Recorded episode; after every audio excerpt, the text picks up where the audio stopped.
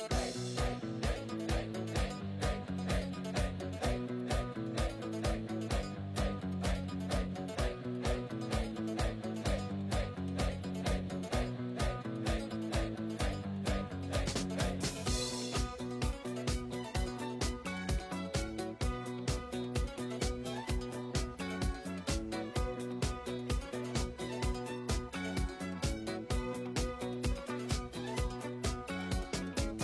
而且巴蒂有个外号，战神是吧？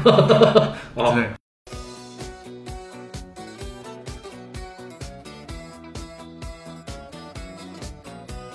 所有这些命案发生的空间都跟这个城市化发展密切相关。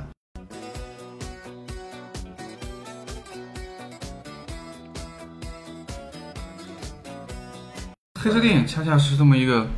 是一个非常有趣的类型。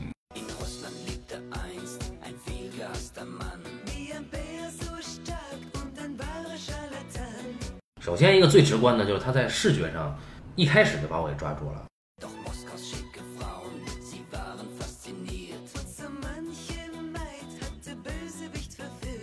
你要会花钱啊，而是你要符合规律啊。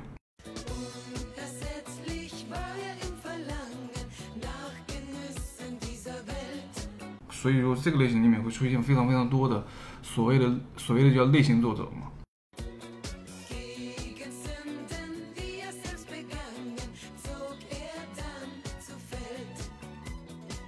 直接给了一个边缘人，就是一个说话的机会。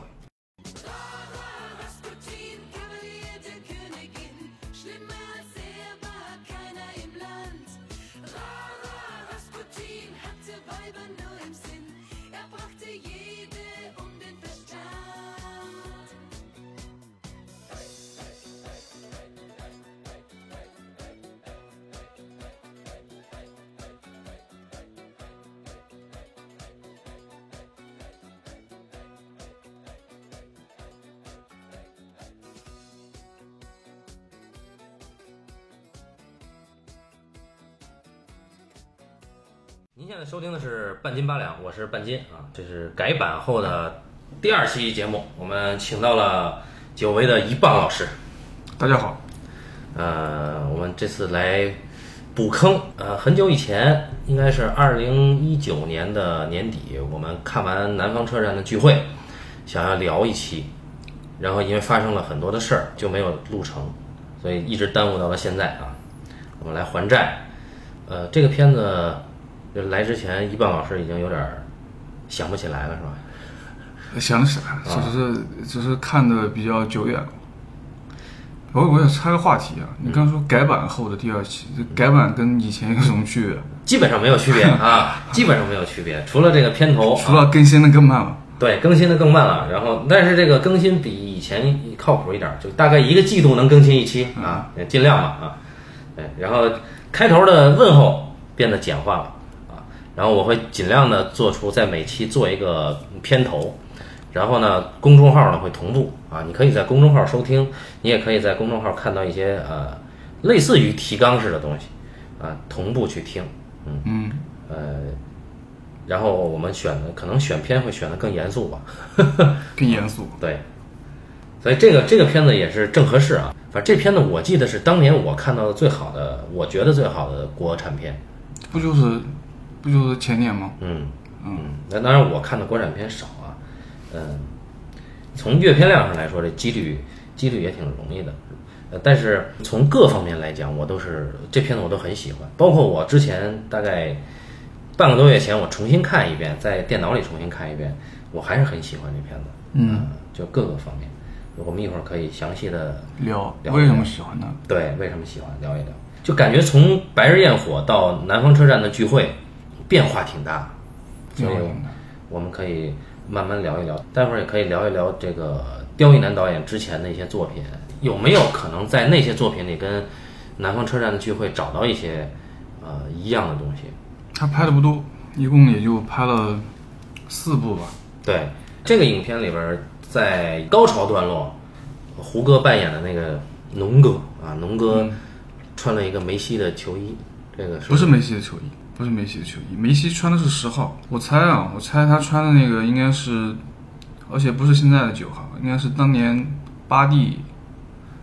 巴蒂的九号，巴蒂的九号，而且巴蒂有个外号，战神是吧？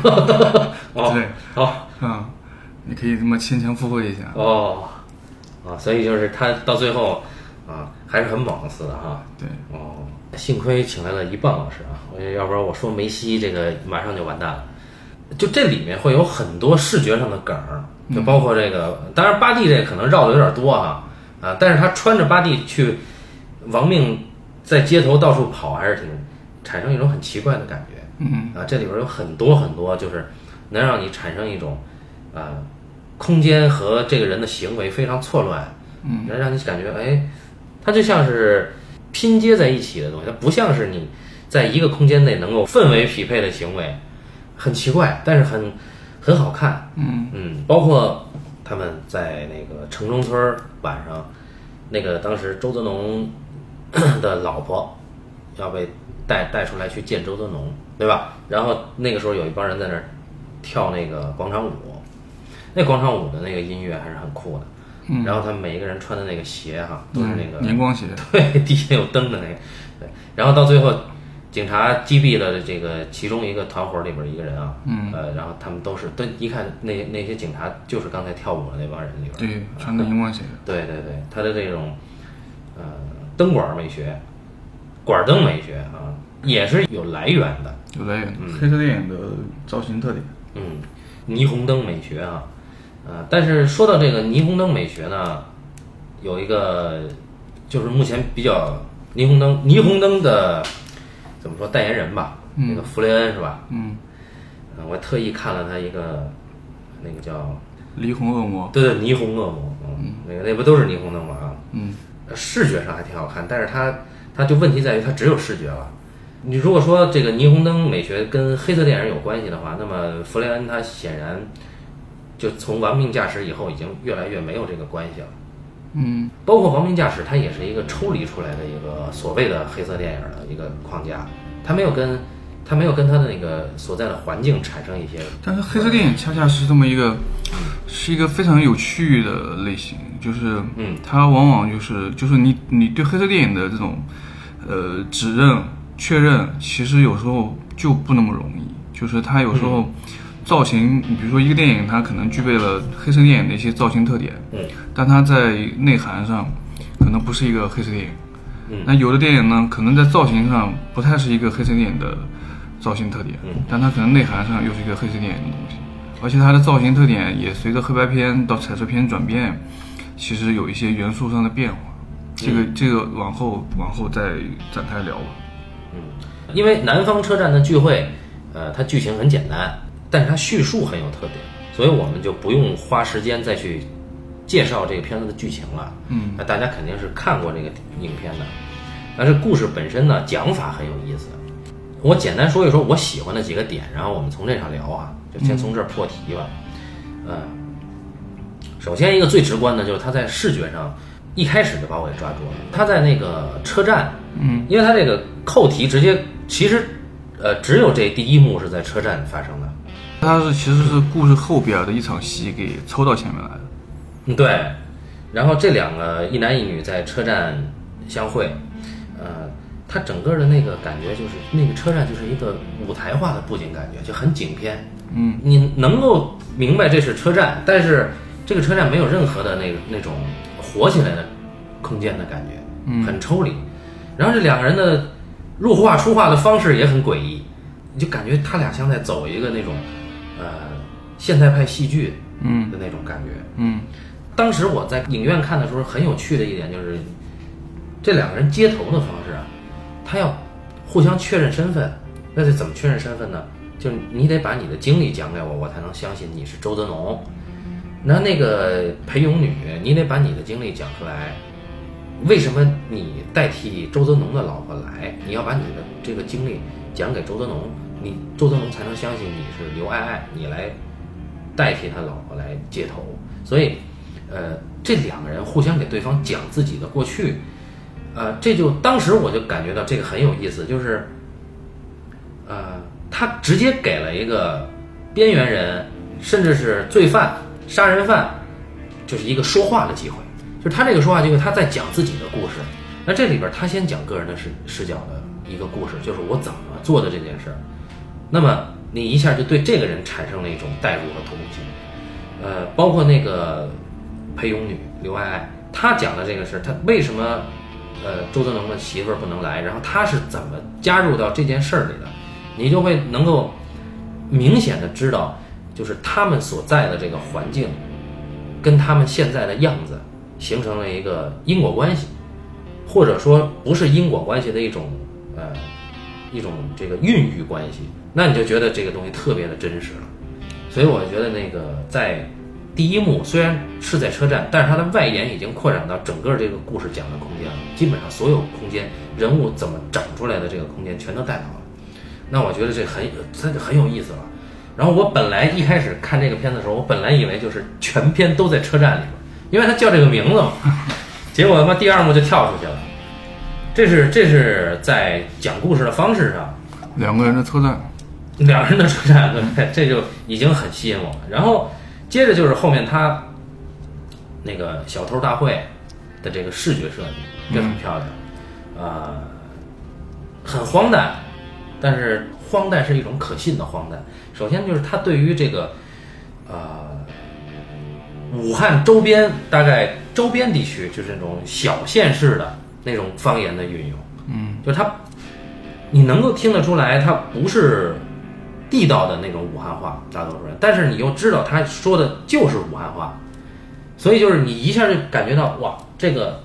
语言太有代入感了。你之前有一个我看过一个也是算是武汉方言的电影，叫《万箭穿心》，嗯，那个就不是不够，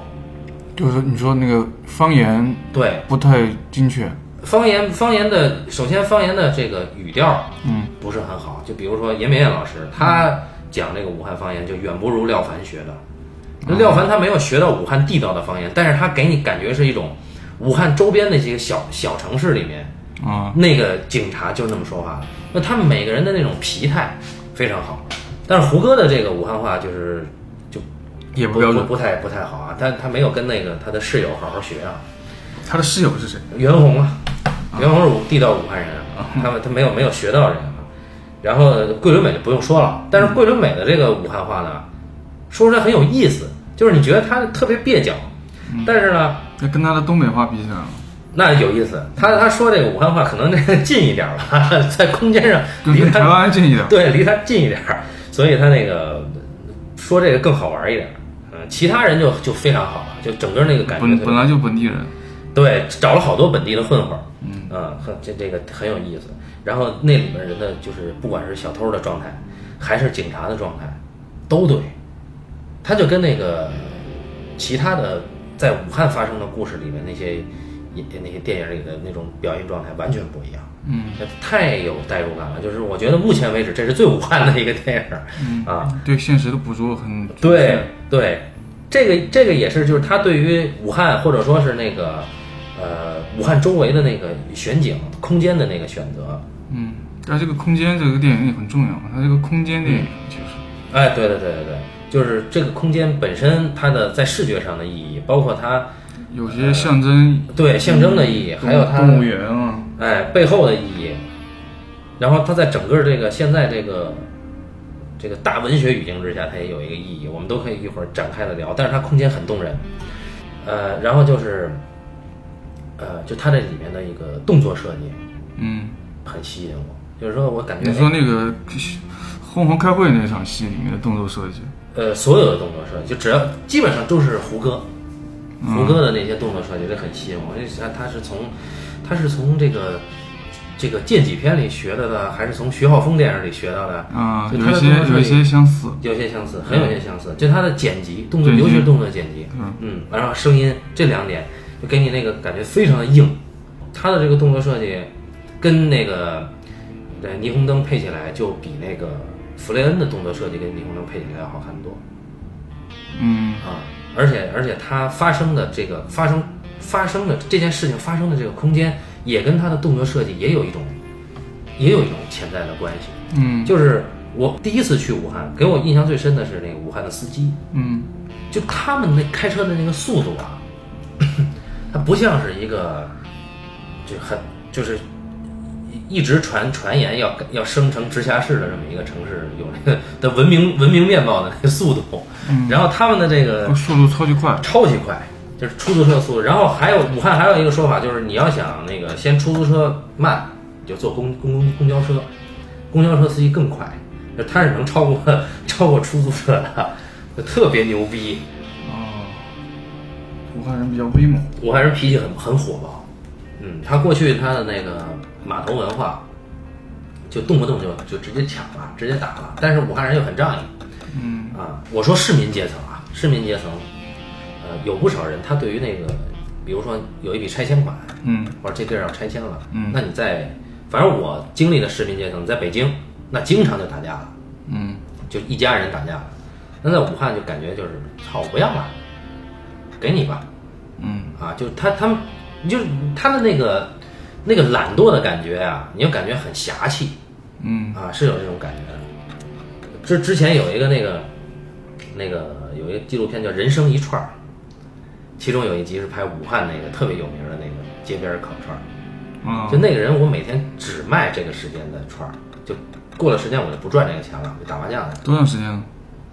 一天卖多长时间？呃，不是，他就大概就俩小时吧，啊，或者说是多少多少串儿弄完就完了嗯，啊。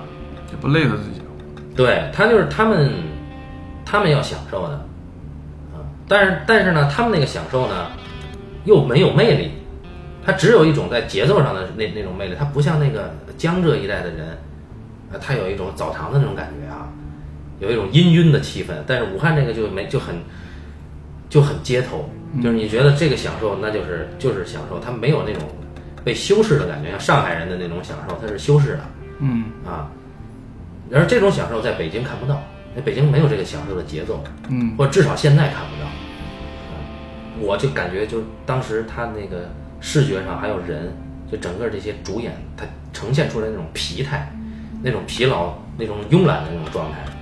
那种无所谓的状态，就非常的让我相信这就是武汉的事儿。嗯对，这很了不起。呃，然后就是说到那个动作设计嘛，就是胡歌的这个手这么黑，我我我愿意相信它是会发生在那个地方，我是愿意相信的。所以他跟他选择的这个空间，包括他的地盘的这种抢夺，嗯啊、是是有关联的。然后就是这里边这个这些演员，嗯。这里边所有演员我最喜欢的叫华华的那个人，就是那个桂纶镁的那个鸡头，就叫那齐道。个对那个刁亦男的御用演员，对，他基本上跟他合作了。夜车里边有他，呃，夜车的夜车的主演，嗯，对夜车的主主演，他的他的那个状态我觉得特别好，呃，然后剩下那些小混混那状态就，反正就是据武汉本地人说就很武汉，这挺爽的，嗯，对，那很很有魅力。还有一个就是这影片的结尾，就是这是我最喜欢的目前的一个就是中国电影的结尾了，嗯就那两个女人走出来，一个抱着钱，然后这很紧张，然后突然让水一滋，俩人就一下就放松了，那感觉很很好。嗯啊，基本上我喜欢的那些东西就，呃，罗列一下吧，嗯，看看有没有可以就你聊的。你刚刚聊的结尾，我就觉得这个这个结尾就很有意思。我觉得，when 我看跟朋友聊个这个电影，其实很多，我发现有很多女性呃的朋友挺喜欢这个电影，就是因为那个电影里面，呃，好像最后意味着意味着一种女性的胜利嗯啊，其实是这这两个女人最后成功的得到了那笔钱嘛。嗯对，然后这个呢又是有一些，嗯，就跟就就跟我说跟黑色电影的关系啊，嗯就是它它本质上又不那么黑色电影的地方嗯啊，就黑色电影其实黑色电影是一个什么样的类型？就是黑色电影这个类型为什么重要？甚至它是所有的类型电影里面可能被影评人呃最重视的一个类型，因为它这里边就是它的呃视觉，然后造型以及它一些文化上的东西，就是黑色电影，你可以拿它跟比如说警匪片嗯。呃去对比啊，比如说警匪片，它往往是它往往它的类呃它的这个类型的、呃内涵一般是要正义要战胜邪恶，但是黑色电影往往是它这个电影它这个类型的走向呢，其实是人性向下，也就是说这种电影往往它的结局是是一个人性向下的。是一个毁灭的结局。是一个呃，不管是毁灭性的，或者是一个呃，它肯定不是一个光明的结结局，它不但是一个什么呃正义战胜邪恶啊，对，没有伸张。啊对这种结局，所以就这就是黑色电影它这个电影这个类型有时候比较暧昧的地方，就是嗯呃对，所以所以就刁亦男有他，就是他对于黑色电影，他肯定是刁亦男的电影，尤其是《白焰火》和和《南方车站聚会》，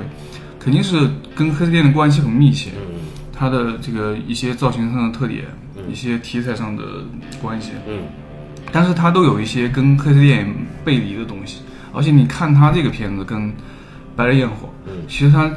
其实结局的跟就是他处理跟女性的关系其实是非常不一样。你看，你看《白日焰火》里边，他廖凡跟廖凡跟桂纶镁的关系，我觉得这个是其实是那个片子最应该被争议的一个地方，就是我觉得《白烟火》其实写廖凡这个人写的特别好，嗯写出真正的就是你我在华语电影里面少见的看到了一个写的非常复杂的人。这个复杂不是说把这个人写的像有些电影那样，就是杂不是杂糅。对，不是不是杂乱，不是非常多面，这个多面又不是一个一个一个体系的。它是人性的复杂性。对他写出了这个人非常复杂，但是你看他这个电影最后写到刁亦男跟这个女性跟这个廖凡，呃廖凡跟那个桂纶镁，好像两个人发生了感情上的联系，嗯对吧？近近乎爱情的东西。但是呢，他最后又把这个女人给举报了。嗯他把这个女人给举报了，他有一场戏就是很很被大家津津乐道的一场戏，就是他去跳舞，他是去跳舞。但他跳舞这场戏呢，我就觉得对于很多观众来说，解读上出了问题，就是他们会认为，呃，就不一定是解读出现了问题，就是他很容易给人产生那样的感觉，就是他大家会认为是因为廖凡好像。呃，嗯，最后获得了一种正义的胜利，就把这个女人绳之于法了。嗯但实际上是，呃，导演的原意是想说，廖凡跟桂纶镁之间产生了感情，而他呢，因为他人性的复杂，他又不得不寻找一种跟那个环境、跟那个体呃体制之间的关系，他不得已把桂纶镁给举报了。所以说他那场舞，因为他讲廖凡，因为在认识桂纶镁之前，其实是一个有点像一个边缘沉沦的形象。对，所以说他认识桂纶镁之后，他不去舞厅了，嗯他不再去舞厅了。当当他跟桂纶镁被抓起来之后，他又再去舞厅，实际上就意味着说他又重新的变得变得沉沦了。嗯对他这个就很有很有意思啊，就是就是他很暧昧的处理他这个东西跟正义之间的关系，就是他很暧昧，其实他还是像黑色电影的。有人说，哎，这个人又还你最后又回到一个那样，就是所谓警匪片，其实是正义战胜，或者说正义最后最后产生了一个圆满的结果。但实际上，对于那个人的体验，或者说对对于一个故事人性上的那个体验，其实是复杂的。反倒是南方车站的聚会，嗯它的结局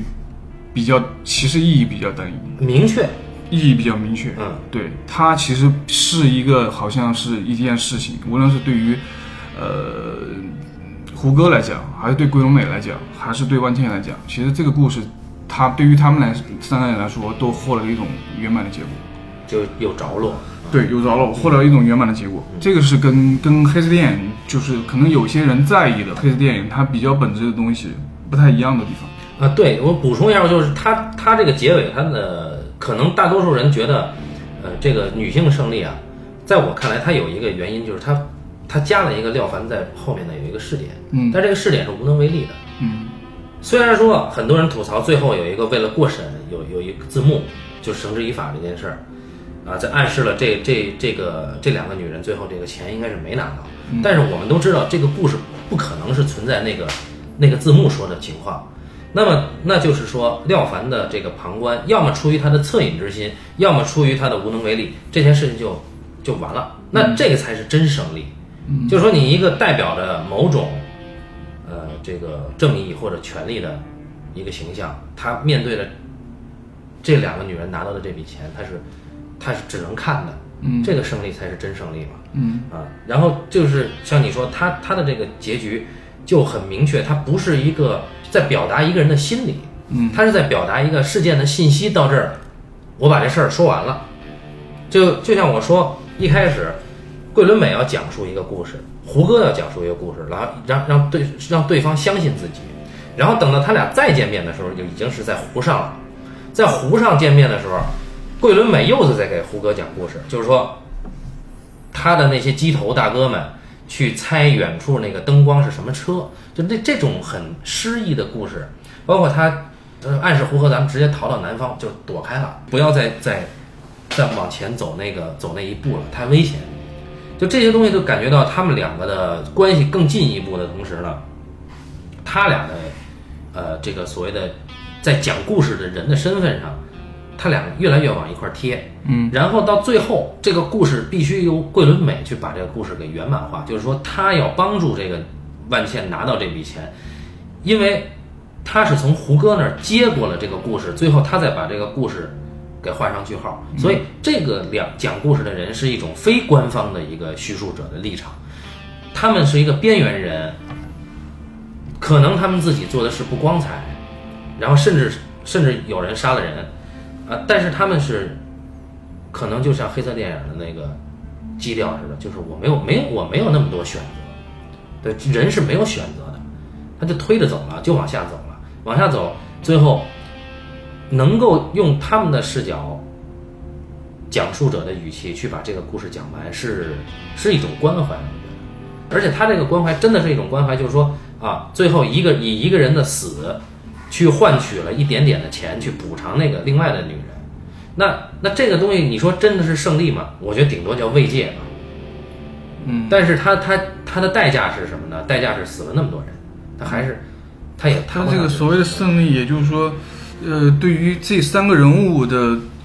动机或者欲望上来说，是圆满圆满完成的。对，在剧作的任务上，对，它是达到了。对，因为我觉得黑色电影它为什么是一个，它是一个就是嗯，越来越被。认为是一个，就是在用很多导演去选择它，是因为它，它可能跟有的类型比起来，它有更多的艺术探索的操作操作的空间。对这个艺术探索的操作空间，呃，就视觉上的造型上的不说，就是它，比如说这个故事里面，它可能比有一些类型来说，它确实能能更贴近人性的复杂面，嗯，更贴近这个这个这个人面对欲望。对吧？嗯，面对一些可能社会复杂性，它所呈现出来的必然必然的状态。对对。所以以及以及黑色电影往往剧作里面会出现的所谓的偶然性，它不像有些东西是非常就是非常城市化的。嗯，黑色电影其实剧作里面是大量偶然性，而这个大量偶然性其实就是是一种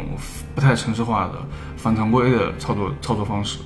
所以这些等等这些，就使得这个使得这个类型就是会被很多导演选择。它所以说这个类型里面会出现非常非常多的所谓的所谓的叫类型作者嘛。啊，对，就它这里面有非常多的操作空间，就有一些是类型上的类型上的东东西，有一些是嗯在这个类型上面还可以进进一步开掘的东西。对，这个刁亦男导演在访谈的时候也自己说了，就是他在拍完《夜车》。呃，就已经很难拿到钱的时候，包括那个《白日焰火》，他改了很多次，拿钱非常非常困难的时候，他就呃，他说，哎，这个时候他找到了，发发现了电影理论，他觉得这个电影理论，尤其是类型电影，尤其是黑色电影这个类型，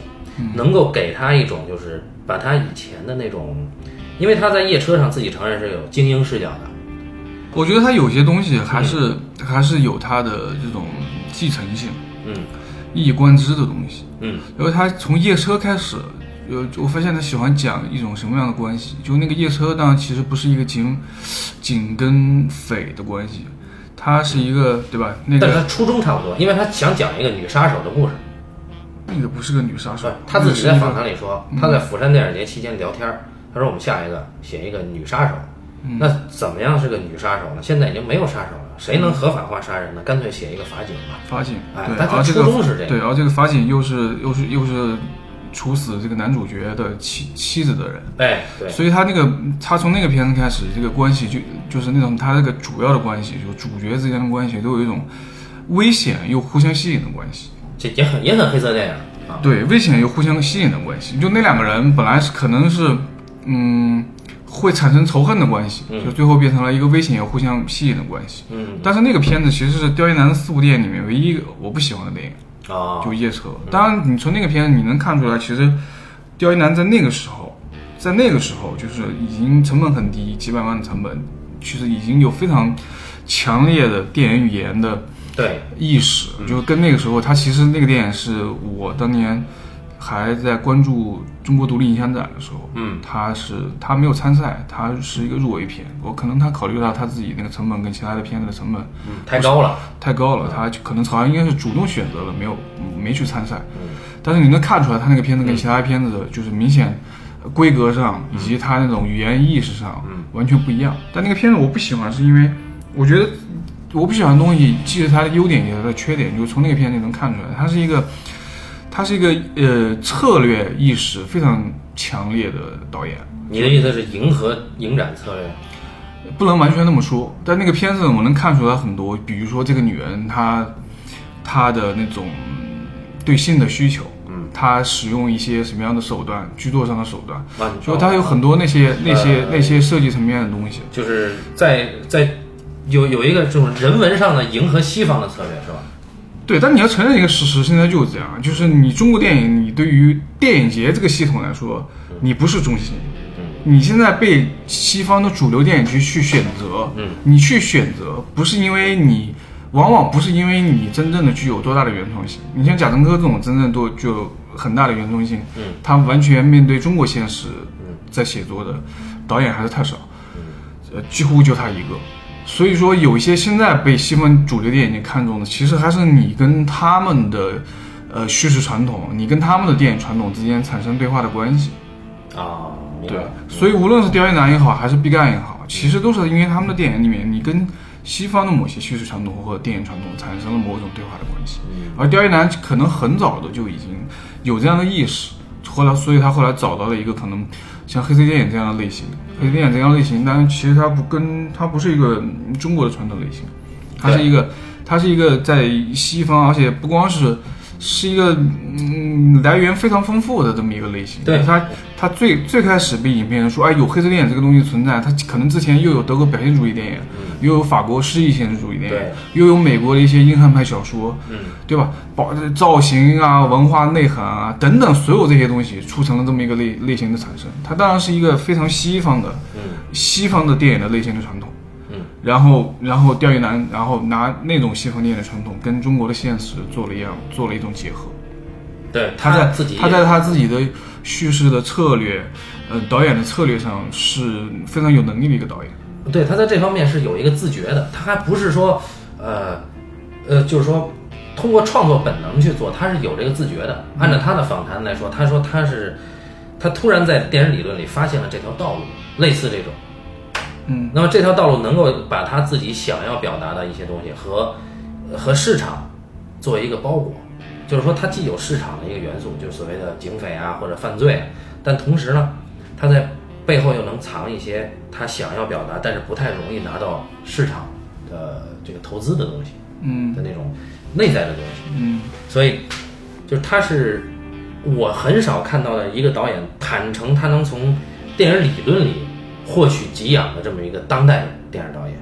他是一个坦诚这个这个的人。嗯我觉得在这个，因为在现在他大多数的创作者，尤其年轻的创作者里面，呃，他会受影响，就是说刻意的在把理论和呃电影创作去做割裂，嗯并且鄙视理论。嗯啊，而且而且刁亦男他的这个嗯，他的这个养成啊，就不光是我们刚才说的，他还有一个养成就是，他是一个文学素养很高的嗯导演。呃，戏剧素养也很高。对，然后他这个《白日焰火》弄了很多年，甚至从最开始的出发点到最后的成片，其实完全不是同一个故事。嗯因为我看到访谈，他说这个《白日焰火》最开始的起头，是因为呃，美国有个作家叫霍桑，嗯，写红字的那个作家，是他说是根据这个作家的一个短篇小说，因为我以前看苏童推荐的那个小说，哦，然后我看过那个小说，叫叫霍斯菲尔德，还叫什么菲尔德，我不太记得了。他讲的就是一个男人，一人名儿，对这个男主角的名字，嗯。就这个男男人有一天从家里面离开了，就是想离家出走，嗯。但他又没有去很远的地方，嗯。他其实就去了他家附近的一个地方，嗯。然后他在他家附近的一个地方的时候，他还能经常看到他老婆每天的生活，然后他就讲这么一个事儿，一个很短的小说，然后魅力，这个，对，然后这个就很很很有意思。然后刁亦男就说，他最开始写的其实是一个类似这样的故事，哦。也就是说，你现在《白日焰火》里面这个电影里边，王学兵嗯跟桂纶镁之间的关系。是这种啊，，是这种，但是王学兵是因为他背背负了人命案，嗯。背负了人命案，他得不停的外逃，然后有时呢又会回了，又会回来，又回到桂纶镁身边。对，但是现在这个故事可能跟那个初衷就没关系了，他因为改了太多遍，改了，嗯，对，对，说到这个夜车啊，我我我那个过几天可能会在公众号上写一篇，现在已经写的差不多了，就是我对夜车的不满意。他在处理这个女性上，夜车是目前这四部影片里边唯一一个写一个女人的那个状态写得很到位的一个形象，就是在在制服里边，女性她是一个基本上是个道具，然后但白日焰火也差不多，南方车站也一样，就他没有给，他基本上没有给女性的这个多大的空间。但是在夜车里边，一开始你会被这个女人给吸引住，她的状态、她的欲望，然后他的一些行为，他生存的那个地方和他本人的关系，你会被他吸引住，他的职业。但是很快，因为那个男人的出现，那个齐道演的那个男主人男主人公的出现，这个女人就基本上她的主动性就全消失了。这个女人就没了。你说你不满意的地方是，对，就是是你啊你本来已经写到了，我想我接下来很想看这个女人会怎么做，但是最后会发现这个女人没了，就是完全被那个男人给淹没了。以前这个女人有多强，到后面她就有多没有存在感。就这个，她基本上就成为了一个为了这个男人他在剧作上完成的任务的一个道具了。就这个男人为了为了发泄他没有办法去向谁复仇的这个愤怒，去找这个女人去复仇，找一个女法警去复仇，然后最后俩人形成了一种虐恋式的关系。这个女人她当时说什么？说她到了这个男人工作的那个那个那个水坝的那办公室，看了他们家那张照片儿，她说可惜我没办法代替他。就如果说你前面真的看进去这个夜车的电影，你会觉得前面那个女人很很有魅力。到现在他能说出这种话来，这是不可能的。嗯所以我就很不满意这一点。嗯就他是一个那个在刁亦男的那个作品里，那个男人是个黑洞，他把那个女人给吸进去了。本身那个女人是很强大的一个一个存在，很有魅力。她大老远去相亲，实际上他是为了干嘛？为了为了满足自己的欲望，对吧？他的那些行为都是一个很很少见的。但是后来就你就发现啊，刁亦男写他的所有的作品里面，他其实不太关注女人的想法。基本上都是为了这个男人完成这个他自己的使命去服务的，嗯所以就到最后这个女人就跟其他的影片一样，就彻底的没了。就这个女人在遭遇了一次这个动物被虐待的这个这马被那么家主人被虐待的这个过程之后，然后幡然悔悟，回去以后勇敢赴死。最后这这个可能因为预算的原因，俩人还没上船，嗯就就黑场了。嗯所以这个影片的结尾我是非常不满意的。嗯就是如果说按照一开始的那个东西继续完成的话，我觉得这是一个非常牛逼的电影，包括他的那个已经在第二部影片就体现出那种非常明确的美学风格都已经出现了，对，包括节奏，包括它的这个整个的置景，所有的一切的那种浑然天成的感觉都有，人就没了到后面，因为那个男人本身也立不住，所以到最后就不知所终了。嗯嗯，你看这个南方车站聚会也是，甭管是桂纶镁，他还是这个万茜，都是完成他使命的道具。这个也跟黑色电影的传统也有关系，恐怕黑色电影里女人基本上也是这样。黑电影里面有一种呃标志性的形象，就是叫所谓的蛇蝎美女，嗯这是一个这个男性亦正亦邪的男主角的一个欲望课题。哎，然后最后他因为欲望，他因为人性，他可能最后这个路就会越走越偏。对，反正他就遇到这个女人以后，他就不能自拔了。对，而且这个女人从散发着危险性和神秘性。哎，对，啊，在夜车里边呢，他就他反转了，他变成这个女人被这个男人给吸引住了。明明一开始他在逗引的这个男人去找他嘛，嗯，对吧？他发现男人跟踪他，但是男人其实什么也干不了，然后他去逗引这个男人，那那到那儿都都是可以的，那后面就就都没了，就很可惜这个影片。他写的那个《白日焰火》那个男女关系真的非常病态，嗯，非常扭曲，嗯，有有人曾经自作聪明的说这个像《白夜行》，还有说这个反正又来自什么松本清张的短片，不像，其实没有。其实是像第三个人啊。那有一个看不见的哥们儿啊，但是这第三个人是男男关系嘛，嗯是吧？呃，还是很有英国范儿的一个很腐的一个故事。嗯，但这个这个还是白夜行一点都不像啊！白夜行这个这个这两个人的联盟，它就是一个这两个人就是一个联盟，从小建立起来的联盟。但对于那个男的来说，没有那么简单。男的还是爱慕着那个啊，这个这个就是说到黑色电影啊和女性这个话题。那个，我觉得东野圭吾的小说为什么畅销啊？就是他，他一定是跟那种黑色犯罪小说本质上是非常不一样的。因为我觉得，无论是黑色电影还是黑色的犯罪小说，其实它给对于普通观众来说，它都会有一些体验上不那么单一和纯粹的东西。而而东野圭吾的小说之所以畅销，就是因为他给他给予观众的情感的体验是非常单一和纯粹的。比如说，比如说这个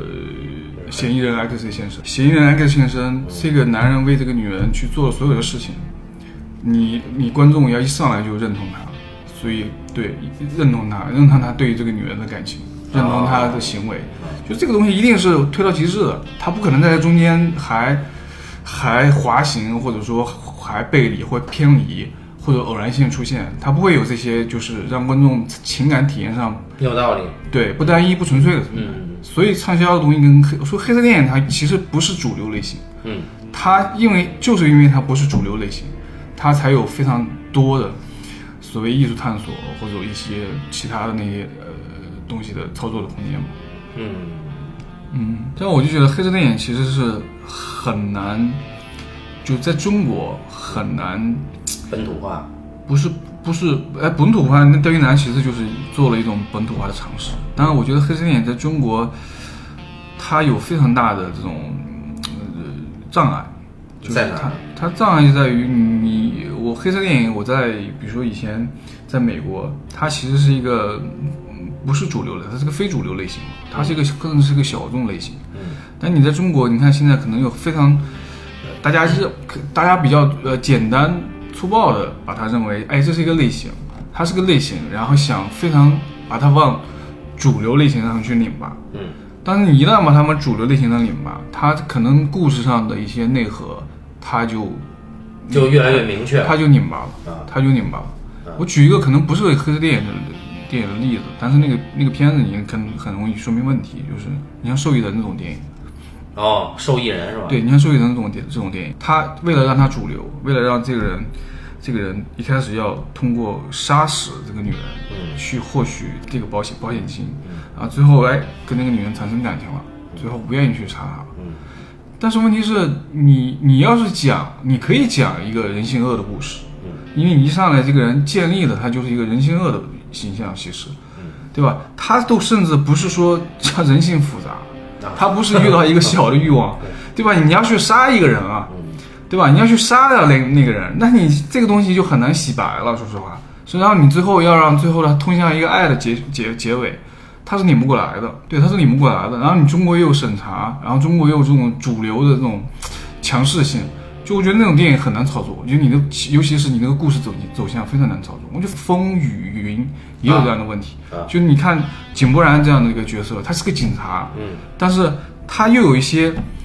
呃常规的警匪片策略的东西，又有一些黑色电影策略的东西。他常规的警警察是，就是我是个警察呀，我当然要为了正义去去抓坏人啊。对甚至我有个父亲当年跟那个案子有关系，嗯对吧？我要为了为了完成我这个父亲的一个遗愿，嗯，这都。嗯对很正义嘛。嗯但与此同时呢，他有一些黑色电影策略的东西，就是对他跟他跟这个宋佳跟马思纯这两个女人都产生了暧昧不清的关系。嗯，对，这就是他其实是互相打架的东西。我觉得，所以那个类型在中国就是，就是你能不能真的说你讲一个纯粹的黑色的故事，而不是一个灰色的故事。那你这个，呃，这个吊诡是在于这个类型的存在依据就在于它的不不那么明确的东西，嗯对吧？但是它又是一个类型，如果说真的它被视为类型的话，那它市场要求它必须明确，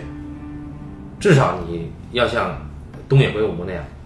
对吧？你要明确的给出情感的依据、情感的欲望，或者说利益的欲望，到最后它的终局要足够明确，那价值观要足够的正，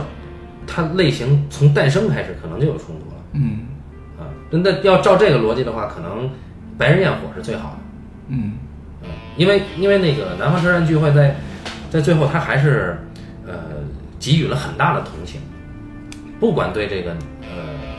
胡歌演的这个人，还是对于班茜，还是对于这个桂纶镁，他们的角色都会都都有很大的同情。在在结尾，呃，你你甚至会觉得胡歌这个人死就死了，能把钱拿来就拿来了，这个事儿完成了就挺好。嗯啊，因为他把他他最后这个东西拍得太美了，这两个女人拿到了应该应就是不是说应该拿到了吧，就是至少得到了某种意义上的补偿吧。嗯啊，在这一个意义上，呃，像你一开始说的，呃，它不是一个很明确的，或者说它不是一个，它是一个相对含混的一个黑色电影的，至少有偏离吧。那么在在男主角的归宿上，呃，胡歌是一个死得其所的人，这一点也是也不够黑色电影。就是你死得其所，因为他是一个自自己给自己的命运安排好，然后发现自己命运被偏离的时候，马上就能修正，最后还是死得其所，快哉的这么一个男人，那很很痛快了。嗯但是在黑色电影里，没有哪个男人至少死的那么痛快，都挺窝囊的，因为他摆脱不了命运的这这个下沉的这个走向，嗯都很窝囊。只有只有廖凡在呃《白日焰火》里演的那个男人，他是到最后他是足够窝囊，足够这个阴郁。所以你要这么说啊，我就觉得这个电影还是很厉害。就是这个电影，就是你怎么在中国的一个审查环境跟一个嗯、主流市场环境里边啊去操作黑色电影，我觉得他找到了一条路。嗯，对，我觉得这个路就是走的还挺巧妙的，因为这个事儿确实，你说，你说警察形象在里面有什么问题？其实没有太大的问题，对吧？你说 他们这些这些警这帮警察去去去派兵，跟那些混混派兵是一样的，这也不是什么大的问题，对，不是什么大的问题，地图选的好，对吧？然后警察去抓坏人，而且警察最后把坏人给嗯干干死了，嗯这都没有问题，对吧？但是但是呢，他又让这个坏人得偿所愿了，哎，啊，这个得偿所愿呢，本身呢又不违反法律，呃，就算违反，我最后给你着吧一下。对，嗯所以所以这么想，其实这个电影还是，我觉得一个嗯就重点不在于它是不是黑色电影，对吧？而且黑色电影对对对，对吧？一种类型它它的那个外延可以其实不断的在变化，但是重点在于就是你怎么去怎么去利用这个叙事资源，然后怎么去利用这个叙事资源在你的环境里面去去生产作品。对，因为一旦黑色电影它被市场给定型了、标准化了、标流程化、标准化了，那它也就不叫黑色电影了。嗯啊，甚至它是什么我们也说不好了，就犯罪片嘛。这个也是，其实也是理论的一种扭曲吧，就是被资本扭曲了。你比如说，呃，这个谁是徐徐展雄译的那本书吧，叫《黑色电影》那本书，嗯，它实际上是在很多大的影视公司里面是这个至少文学部门必读的。你是在说中国还是说中国呀，在中国黑色电影啊，就是说啊他们他们喜欢拿这个说事儿，就是哎，黑色电影，你看没看过那本书？这个是黑色电影，这个不是。我们要做一个类似于黑色电影的东西，我们要做一个这个类型。其实，在那本书里边讲的黑色电影，实际上是被资本扭曲误读了嗯啊，包括很多的东西，比如说。呃，剧作的理论，什么所谓的麦基提了什么，反正是甭管是谁吧，什么灵魂暗夜呀、什么钩子呀、什么弧光啊，它都被资本拿来去作为一个规训的手段。那我觉得，那我觉得，这个这个剧作理论被这个嗯主流拿来用，都比拿黑色电影去用要趁手的多。因为那些东西确实有时候就是一些呃一些呃不一定是绝对的，但可能是相对的主流标准。但黑色电影可能就是你要真的拿黑色电影那套东西说事儿，你很多东西都不是主流标准，哎，对，但我们的是是矛盾的。我们的资本市场它那个扭曲，并且制造了很多类型啊，啊有有很很多很多的类型是我们这个土壤特有的。嗯啊，因为你想都想不到，啊，包括这个电视剧市场也是，有很多人物的类型，很多剧的类型，他妈听起来都匪夷所思的。就现在这些，呃，大公司或者平台的策划说话，我是我都不懂，嗯。资本的力量太强大了。那我觉得资本的力量强大本身没问题，但是这个资本的力量，你最后就是就是你要会花钱啊，而是你要符合规律啊，你不能这个、嗯、做违反规律的事儿。嗯，对，我觉得有些事情就是你要非得把一个类型，一个可能本质上它不太可能主流的类型，你要把它非得呃硬熬成主流类型，那这个其实就是违反规律。嗯，但我觉得它在我们这儿也成不了主流类型，对，它成不了主流类型。我们这儿只有一种类型是主流类型。而且你这种事儿现在也就刁亦男能干，他能花一个亿来拍这个电影，嗯，也就他能操作，也因为他的电影能进戛纳主竞赛，他有非常大的海外发行的空间。对，尤其是法国，嗯，对他非常大的海外发行空间，然后他的这个资本可能能回能被回收，能容许他玩这样一个其实不是主流类型，但其实是个艺术片儿嗯的东西。就是说说回到资本这个这个影响，就是在在访谈里，刁亦男也承认他对他的这个最近的这个南方车站聚会，或者说他的创作理念，呃，跟现在很显赫的一个文学作家，作家。有关联，就波拉尼奥嘛，嗯。啊，因为我们会发现，在这个影片，尤其是南方车站聚会里面，他对空间的这个指涉，实际上是跟呃，至少在二六六六里面，你是能看到很相似的东西，就是呃，二六六六讲的是墨呃，它有一部分的空间是在墨西哥一个工业城市，一个工业小城，嗯这个城市因为成为世界工厂的一个，呃，就是第二世界工厂吧，可以说是啊，它它来做加工业。那这个叫圣特莱莎，那这个这个这个地方发生了很多很多的女性被杀的命案，啊，嗯无头冤案。你也没法说他是连环杀手，你也不知道他是什么，反正很多案件最后查不到就无疾而终了。当然，其实在，在小说里给了清晰的指涉啊，他是谁杀的，这这是有的。但是更更吸引人的是，所有这些命案发生的空间都跟这个城市化发展密切相关，包括开发区，包括工厂区，包括垃圾堆。这个这个垃圾堆就是属于那种工业化的大垃圾堆，已经形成垃圾生态了，就有人以那个为生，在那儿住，啊，包括这个郊区废弃的工业楼、宿舍楼、烂尾楼、棚屋，老城老城发生命案的很少，基本上都是在新城啊。那么我们回到南方车站聚会，这个影片一开始为什么会出现这个故事？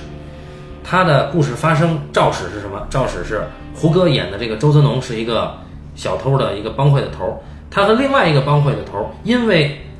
偷摩托车的地盘划分产生了冲突。那你看，矛盾聚焦在地盘的划分上。那为什么胡歌会失手杀害一个警察呢？杀了警察呢？是因为两拨人在小偷比赛，谁偷的车多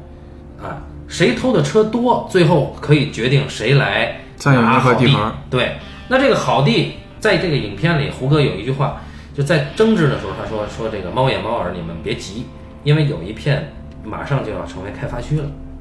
啊，它再加上那个空间里面，小偷开会那个空间里面，它的那个地图，跟这个开发区形成了一种很不很不协调的视觉的关系，那你就会觉得哦，他真的在在把这个城市的发展嗯和城市特有的因为发展带来的空间的特点和犯罪结合起来。这里面有什么呢？有城中村儿，有赌场、野湖、家具城，动物园，哎，动物园，然后这个废弃开发区的宾馆、廉租楼，嗯。啊，棚户区。这些这些地方加起来，它是怎么出现的？以前有没有？它是为什么会出现的？因为城市的发展，嗯。因为资本，所以在这里面，他们也在，就也小偷之间也在抢生意，也在做生意。就是你你的你的这个行业的这个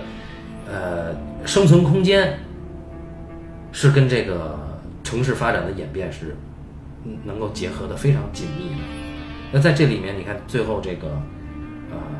解决胡歌的这个高潮高潮戏的段落是在廉租房，冲突戏是发生在废弃的开发区的宾馆，对吧？那个宾馆的老板还说了，说这个开发区被废弃了，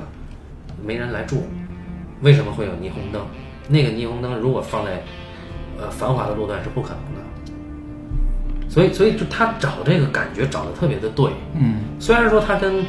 波拉尼奥的那个空间发生了偏离，因为波拉尼奥他其实写的是另外一种，就是啊、从纳粹开始的那种暴力，到了今天以一种另外的面目存在，但它本质没变。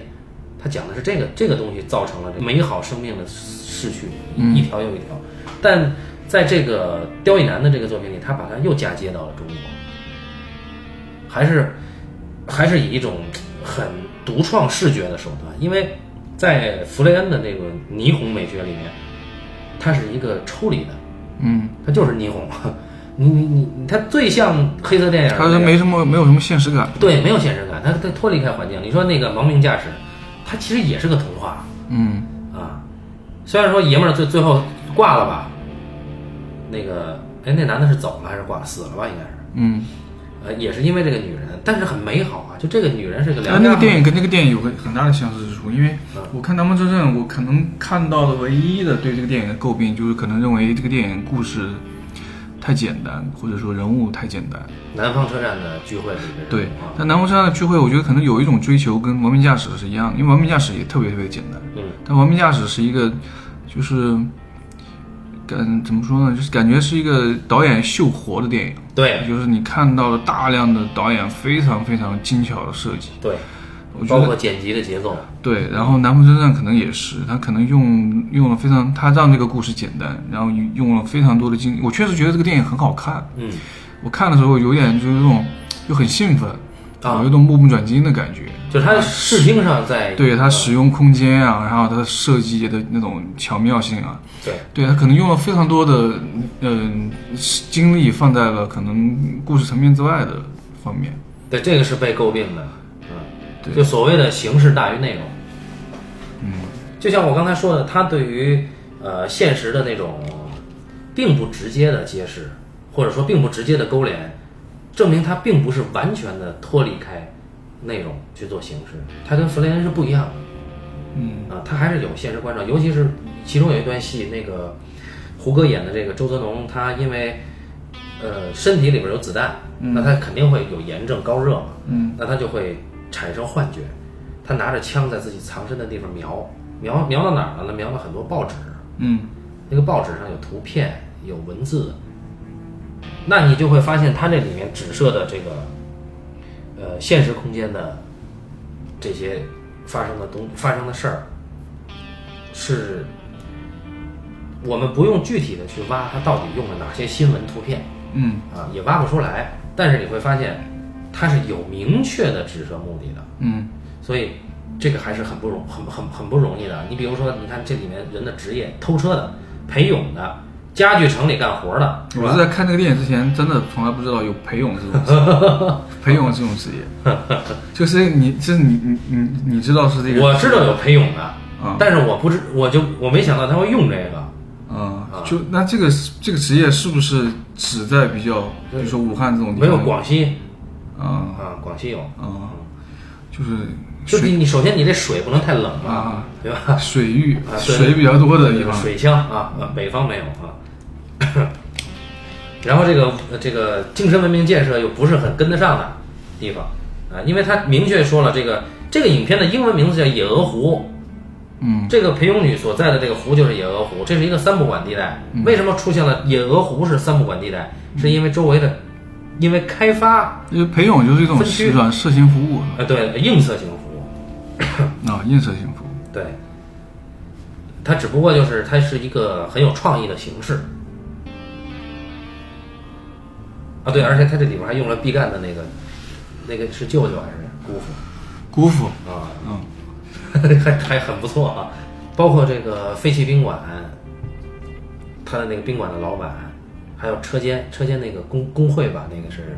黄觉演的那个那一幕，嗯，那乱入强暴了桂纶镁的男人。对对对，桂纶镁乱入到那个那个那个，他没有直接说他们在干嘛，但是明确的看出来，他是在对那个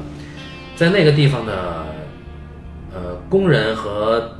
或者说是那种小作坊的工人嗯啊，在给他们开会，让他们搬。嗯那这个也是一个呃城市发展进程里面的，就是嗯你看你我们在新闻里看不到，或者我们生活中嗯，被被屏蔽了。它有大量的这种嗯紫色现实的碎片化的信息。对对对，非常碎片化，但是呃，它很完全不违和的就放在里面嗯啊，就就是你就觉得这个片子还是好看是一方面，但是它背后的东西又有，它就不像那个夜车，呃，就是美学上够了，但是东西它有点抽离。嗯。啊，就就是很抽离的在写一个呃女法警和一个呃可能比较孱弱的一个男的工人的之间的一个事儿。啊，他跟他跟环境没有明确的直接的价值，在这个南方车站的聚会应该是达到了一个集大成的感觉，我是觉得是这样。嗯。嗯，白日焰火有的时候还是，呃，说是在商业上，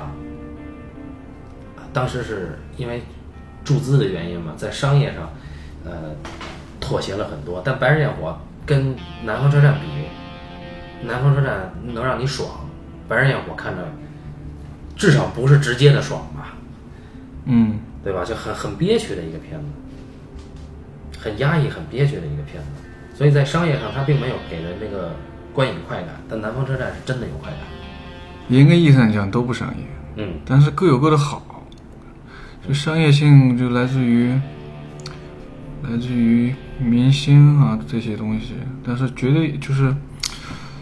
拿一些硬性标准看，其实其实都不商业。你说的这个好看呢，可能也是对我们这些影，对我们这样的可能影迷来说的好看。我觉得对普通观众嗯不一定是他们他们意义上的好看。嗯，对，有人是对，有人他会有这种，呃，就观影习惯形成了以后，嗯，他对这种影片还是觉得不知所云，或者说很别扭。就包括他在那个处理暴力的视觉手段上，也不是那种，呃，美化的暴力手段，嗯它是一种还是一种冷硬的暴力手段。嗯那至少就是他在不商业的一个路线上获得了成功吧。但呃，巨大的成功啊！那一个片子是当年的柏林金熊，一个片子是戛纳的主竞赛。而且在票房上也可以了。票房上，因为那个《白日焰火》当年因为拿了金熊，嗯它其实之前不太顺，发行各方面不太顺，但就是因为他拿了金熊，然后当时应该是中影，中影老换了换换了领导吧，是那个谁赖培刚上台吧，嗯然后说这个获奖的艺术电影要鼓励，要鼓励这个这个市场，哦啊、应该是在某些院线有那种强制性的强制性的放映行为，所以那个片子好像当年票房过亿了，对，是过亿了。对，过亿了。所以就是他在他这种嗯，在他这种片子的这个市场的空间里面，可能已经做到了最充分了。嗯，还命还不错。嗯，这电影的命还不错。就是而且说他像他这种的，你没有发现，其实这两年所谓的这种类型作者，已经变成了电影节的一个非常主流的存在。就是你看这几年，无论是入围的这种类型带类型元素的电影，然后还是所谓的类型作者，就是无论是入围还是最后获奖，就是这个比重越来越高。你从小丑拿金狮，寄生虫拿拿这个金棕榈，然后今年的这个我没没看过这导演前面一部片子，那这个女导演上面一部片是一个恐怖片，然后这部好像又是一些有精神元素的的电影，然后拿了刚刚拿了金棕榈嘛。就是我在想，就是可能是因为就是真正的艺术电影，其实已经它的发展跟创新已经有点停滞了。可能在几十年前，所谓的一波大师已经把有一些语言的探索、有一些创新已经做到极致了，后人在他们的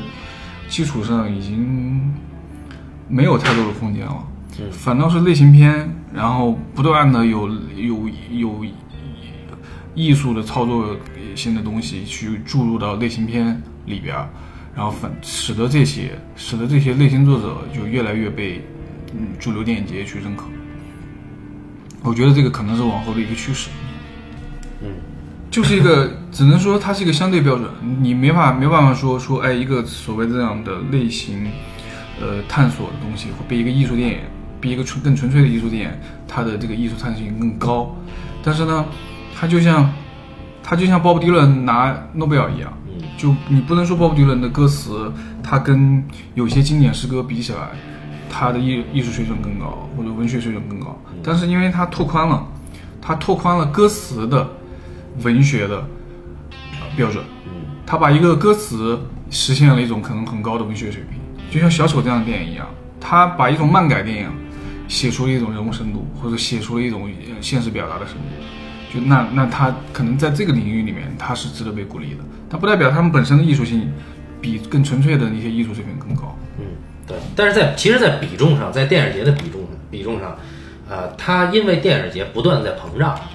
它的那个奖项也也会专门有呃，大多数吧，我觉得还是给艺术艺术探索的，或者说艺术性更强的影片的比重更多一点儿。就是它可能大奖或者主流奖项，现在呃类型片多了。嗯，但是更多的，因为电影节本身也在大，也也越来越大了。你说你这戛纳有多少个单元呢？嗯对吧？嗯但是获大奖代表了这个电影节的一种态度嘛，嗯，这也是也是，就像那个那一年，呃，聂隐娘拿了最佳导演吧，最佳导演，然后那个是是《流浪迪潘》吗？对，《流浪迪潘》拿了金棕榈，可能是这十年最名不副实的、对，最不名不副实的一部金棕榈。这个也就是电影节，它只是只是某种态度，更多的是一种相对标准。对，更多的是我们从这个影片里能看到，能看到什么，尤其是在这个呃风格化这么强的一个影片里，你看到他跟他对现实，尤其是我们我们这个语境里的现实的指涉很准确，我觉得非常可贵了。嗯嗯，而且他又有他的批判态度，我觉得我觉得这就已经很了不起了。嗯，嗯，所以我还是非常推崇这部影片的。接下来我们是不是会聊一个这个被一棒老师推崇为呃这个二十世纪最佳的两个犯罪片的其中一个，就是《复仇在我》是吧？复仇在，我不是二啊，你说上个世纪，啊，你说的是亚洲最佳的犯罪片对吧？加了很多限定。我觉得对，这是一个里程碑的吧？你觉得就是它跟《杀人回忆》是亚洲双璧是吗？跟犯罪片双臂啊，啊，就两种两种犯罪，就是犯罪片跟社会现实结合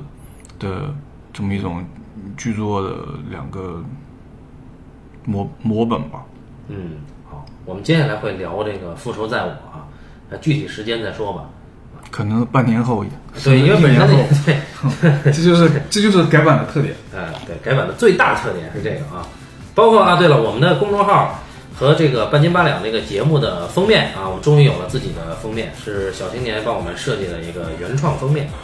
大家也可以改版的第一期是什么？改版的第一期是沉默，哦，